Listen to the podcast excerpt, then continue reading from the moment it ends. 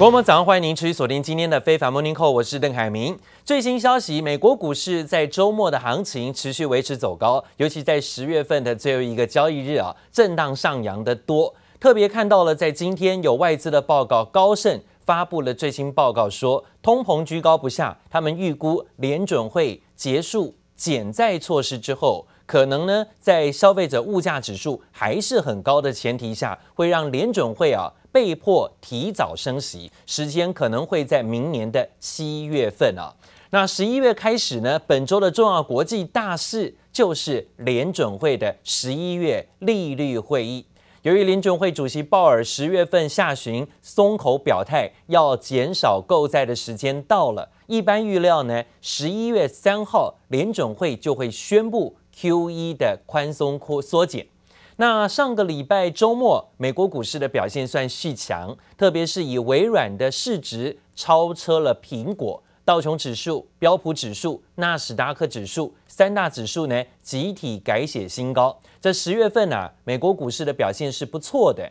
十一月的部分呢，因为迎接啊感恩节商机。历史的经验呢，近十年十一月份的美国股市上涨几率也蛮高的，高达有九成之多。除了二零一二年呢是下跌的，但其他九年。都是上涨的哦，所以呢，可能提早感受到了圣诞节、感恩节的商机，带动了十一月的行情。不过十二月就没有这么强的涨率了哦，看是不是呢？在十月份表现不错之后，十一月也能够像往年这么好，这算是一个表现很好的一个月份历史经验。另外呢，钢铁大厂美国钢铁第三季的营收大增百分之一百五十，传出获得瑞士信贷重申优于大盘的评等，这也激励美国钢铁上周五的股价大涨幅度快要接近百分之十三了，盘后续涨，这也是同步带动美股的主要理由。尽管呢，美国企业财报好坏参半。通膨压力还没有解决，不过呢，买盘簇拥之下，三大指数是写下了新高，这也算是十月啊整体表现来说是这一年以来最好的月度表现。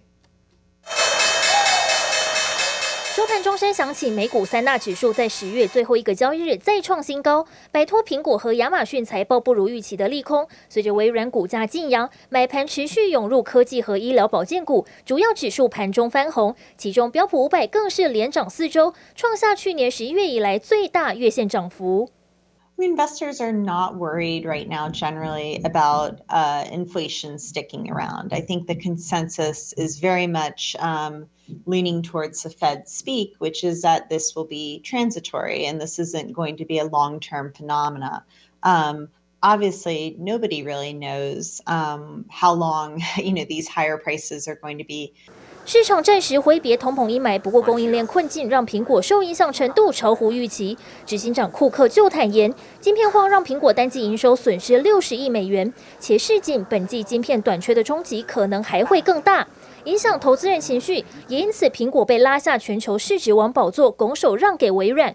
不过，还是有分析师看好苹果即将进入旺季。Because, uh Uh, December quarter is seasonally the strongest quarter for them, and uh, in terms of revenue, EPS, everything, and because that's the holiday season, and that's where you get a bulk of the the product sales. So I would. 而刚刚改名为 Meta 的脸书已经为元宇宙揭开了序幕，股价收涨百分之二点一。不过未来是否有望拉抬脸书现况，还有待观察。记者黄柔元、林凯综合报道。好，另外就是为期两天的 G20 领袖高峰会正式的闭幕了。各国的领导人呢，在礼拜六的高峰会上啊，核准了由美国总统拜登主导的全球税收协议，要设定一个百分之十五的最低企业税，来阻止大企业啊透过避税天堂隐藏利润。拜登呢，也顺带呼吁各国领袖啊，要协助解决全球供应链的问题。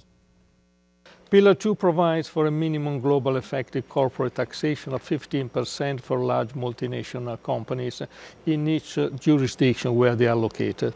The new rules uh, will establish a global level playing field, will stop the race to the bottom of corporate tax rates. During this pandemic, we've seen delays and backlogs of goods from automobiles to electronics, from shoes to furniture. Together with our partners in the private sector, reduce the backlogs that we're facing. 这是 G20 领袖两年来首次的面对面高峰会啊，在各国领袖在罗马齐聚，取得最重要的共识，就是同意最低百分之十五的企业税。预计呢，二零二三年会施行。这项政策锁定了全球营收超过了七点五亿欧元企业。当这些企业中有人在单一国家的税率低于百分之十五的话，这跨国企业的母公司啊就有权。就差额对企业进行课税，使得跨国企业无论呢把总部设在哪里，都没有办法逃避在离岸实现当中的利润啊，必须呢要缴税。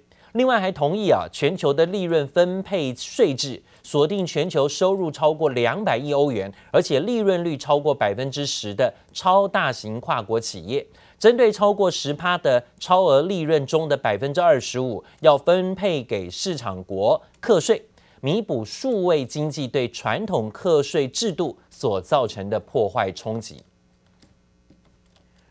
而 G 团体高峰会呢，虽然没有见到习近平亲自出席，跟拜登面对面的见面，但是啊，中美双方在罗马也举行了场边会谈。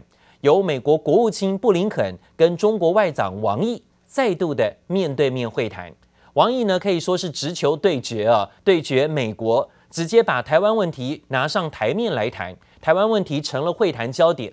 王毅直接说呢，台湾问题是中美之间最敏感的问题，要求而且呢是警告美国不要乱触碰，一旦处理失误，将会造成中国跟美国关系颠覆性。全局性的大破坏。Not just over the issue of Taiwan, but many other issues, you know, in the South China Sea, as well as trade. Everybody, including the U.S. as well as India, has the interest to guarantee freedom of navigation. And this is, of course, something that was brought up under the recent uh, AUKUS deal. 双方呢会面，这次呢根本是连牵手都没有，甚至呢连手肘碰手肘的防疫型的握手方式啊都没有，所以大家都觉得说好像再一次的有一个直球对决的交锋了啊。那当然看看呢，在王毅的态度部分呢，直截了当的就告诉美国不要触碰敏感神经、敏感问题啊，免得造成美中关系大大的不可逆的呃修补问题。美国国务卿布林肯也说呢，美国会持续遵守所谓台湾关系法，并且会确保台湾在遭遇攻击时有能力的自我防卫。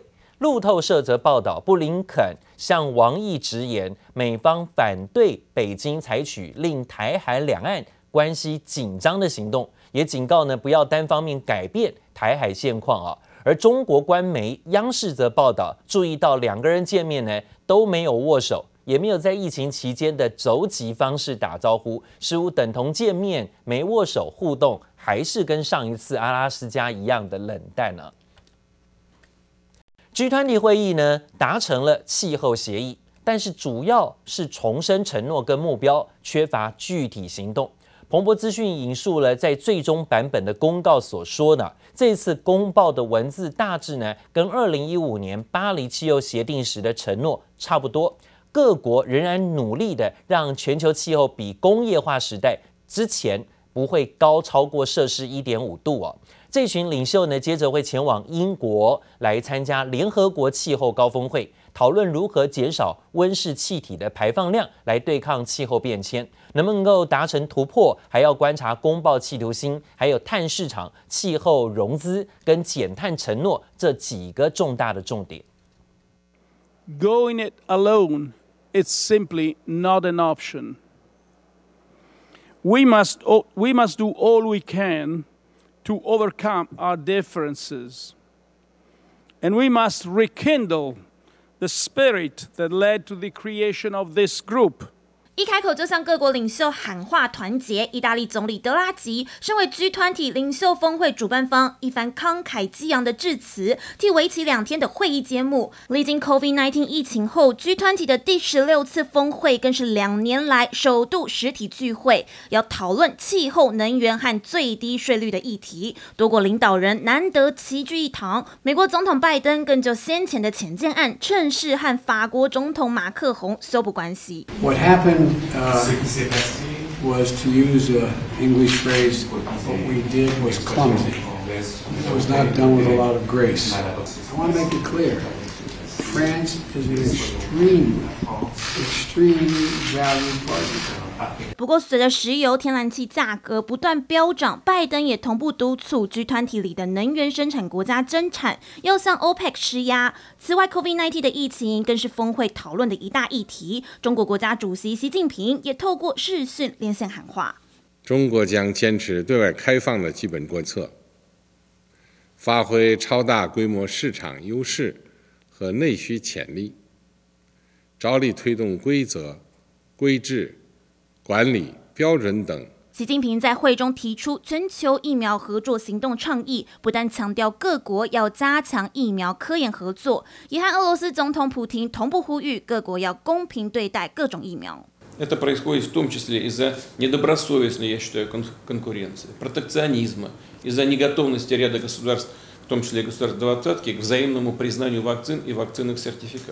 各国领导高喊疫苗互认，也目标在二零二二年中前达到百分之七十全球人口接种疫苗，就盼在疫情、气候各种议题上能够持续团结一心。记者林威新、苏伟明综合报道。好，进入到了秋冬时节啊，所以呢，疫情可能又有在各地升温的风险。传出在中国的疫情升温，确诊者的足迹居然遍布了北京的饭店、大众交通运输工具，也让北京当局紧急下令，要求当地所有饭店都暂停受理预定的婚宴。同时哦，大陆的国家铁路集团也宣布，在减少所谓的涉疫地区的旅客列车。另外，美国 FDA 也正式批准了五到十一岁儿童可以接种新冠疫苗的紧急授权，希望能够把疫苗的防护再扩大。居民照着工作人员指示，一一排队进行核酸检测。就是因为中国北京疫情再度升温，确诊者中更传出有名职业摄影师曾在确诊前到北京饭店担任婚摄，让北京当局心生恐惧，更因此紧急下令暂停受理婚宴相关预定。从即日起，核心区酒店一律暂停承接。举办婚宴，全市其他区酒店暂停新接婚宴的预定。除了北京核心地区，其余省市则要求已预定的婚宴需严格落实防疫措施。清消人员来回进行消毒，不放过每个角落。为了围堵疫情，大陆国家铁路集团更祭出停检涉疫地区旅客列车，甚至停售进入北京的火车票。就连剧院演出也纷纷喊卡。全力防堵疫情，有些国家已经开始为十二岁以下儿童接种新冠疫苗。除了中国开始为三岁以上儿童施打，美国食品药物管理局 FDA 也正式批准五至十一岁儿童接种疫苗的紧急使用授权。So this concludes the vote. Um, out of 18 voting members, 17 voted yes, and we had one abstain. FDA 以十七票压倒性通过授权，这将使两千八百万美国儿童渴望很快获得接种。One, two, three. You did great. 根据统计，过去六周就有超过一百一十万名儿童确诊病例，也让部分专家认为儿童施打疫苗仍是利大于弊。Me, the question is um pretty clear. We don't want children to be dying of COVID, even if it is far fewer children than adults, and we don't want them in the ICU. 尽管儿童施打剂量仅是成人的三分之一，一样要注射两剂，还要间隔三周，等 CDC 许可后就能开打。许多使用辉瑞疫苗的国家都在关注美国的决定，考虑是否跟进。记者刘福慈、熊如举综合报道。好，另外呢，则看到是泰国政府正式的宣布，从今天开始啊，那包括了美国、日本，甚至台湾，超过六十个国家地区已经完整的接种疫苗的旅客，可以符合条件者入境免隔离。好，这是呢亚洲国家在重新开放国门所下的最大豪赌了，可能象征着也会重整大众的旅游，还有重大的时刻转泪点。泰国也形容啊，这一次呢是一个赢回外国观光客的重要战役。另外，南韩也因应新冠的疫情策略，从十一月一号起呢，转向要跟新冠病毒共存的启动共存计划第一阶段。政府跟企业呢，也准备要迎接回归常态商机，不仅推出全国的购物节，甚至要提振零售业啊的业绩，航空业者筹备加开海外航班等等呢，都是最近呢在周边邻近国家看到的相关开放举动。不过呢，泰国公布十一月份的入境免隔离名单呢，在台湾的入列。还有包括相关符合 WHO 的疫苗，但是台湾的高端疫苗施打者却不在符合条件之列。二零一八年前，美国总统川普执政期间，以国家安全为理由，对欧盟进口的钢还有铝征收了高达百分之二十五到十趴的关税。这欧盟随后进行了报复，对部分的美国进口产品也征收附加关税。这引发当时哦大西洋两岸的关税大战。不过呢，随着拜登上任之后，积极修复国际关系，也拉拢同盟，站在同一阵线要对付中国。所以美国政府呢，在 G20 高峰会的第一天就宣布要放宽对欧盟进口钢铝的关税规定，而欧盟也同时呢对等的取消对美国实施的报复性关税，希望双方都能够各退一步，来缓解现在供应链的压力。The United States and the European Union have committed to negotiate a carbon-based arrangement on steel and aluminum trade. Mr. President, you and I, we have today agreed to suspend the tariffs on steel and aluminium and to start the work on a new global sustainable steel arrangement. And this marks a milestone in uh, the renewed EU-US partnership. 美国商务部部长雷蒙多说呢，美国将维持对于欧盟进口钢铝课税的规定，但是呢，开放特定数量的欧盟进口钢铝免税，希望呢这项的协议能够舒缓现在供应链的紧张啊，也压抑钢品价格不断的飙涨。而这项协议呢，对采用钢铝的美国制造商来讲是一项好消息，但是也凸显出来了现在美国缺料啊，供应链。阻碍的冲击压力对美国内部冲击很大，影响很大，所以呢才先行低头，希望放宽了钢铝关税的相关协定。中国大陆统计局昨天也公布了最新数据，显示十月份的制造业指数持续的受限于电，还有部分的原材料价格飙涨的原因，所以呈现了续降。跌到了四十九点二，这是连续第二个月处于收缩，而且生产指数跟新订单的指数呢，也显示两端呢都有放缓了。综合大陆媒体的报道分析，中国这两个月呢，中型企业的制造业指数滑落的幅度比较大，这反映出原物料的价格上涨、生产成本增加、限电等等问题呢，造成的负面冲击。可能也会持续扩散到企业啊。那现在下阶段的经济压力可能往下，可能还会持续的有压力出现的风险。那另外呢，欧盟实施二零二六年要全面的进行碳边境税，对台湾钢铁业来讲冲击也很大。对此呢，中钢的董事长翁朝栋说呢，虽然中钢啊每年销往欧盟市场的钢品不多，只有占总量的百分之三而已，但中钢不敢掉以轻心，会提早做好部署。那预计呢，二零二二年八月起要实施外销钢品酌收碳附加费，来降低冲击。代表说呢，要涨价是确定了。翁朝栋强调呢，欧盟这项的碳税对中下游钢厂影响比较大。中钢呢，除了本身要做好节碳减能啊，减少这个所谓的污染排放之外，要带大带小啊，积极协调做中小型甚至中下游业者的节能减碳的工作榜样。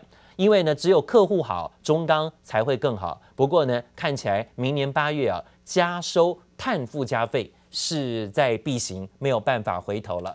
好，缺料到底有多严重呢？因应全球经济复苏，而原物料却在需求大增的时候出现了塞港、缺柜，还有包括产能受阻的压力。不仅全球的晶片短缺，钢材原物料也出现缺料荒，连带的影响到了民生消费使用。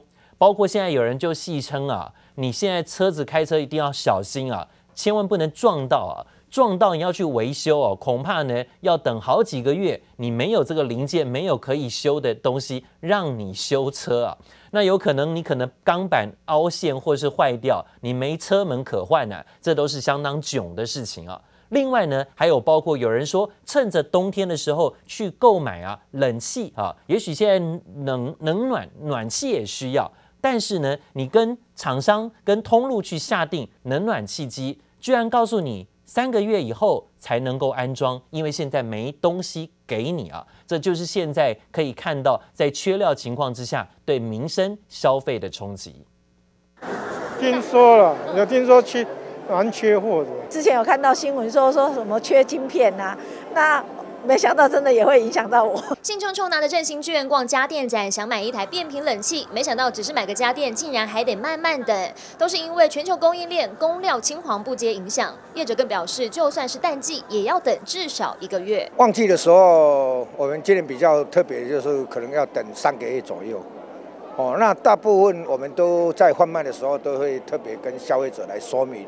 哦，因为原物料的缺，还有晶片的缺，其实今年年初原物料就已经调涨了。哦，那调涨的幅度五到十个 percent。哦，那因为今年因为疫情的关系，大家也不敢反应。但是我预测在明年的二月份，我们新的年度绝对会反应的。业者坦言，看着见底的仓库十分焦虑，不过内心充满压力的不只有他们。这材质都是金属加复合材质。那跟钢铁类都有都有很大的关系，像我们这个碟盘，它它也是属于钢铁类的。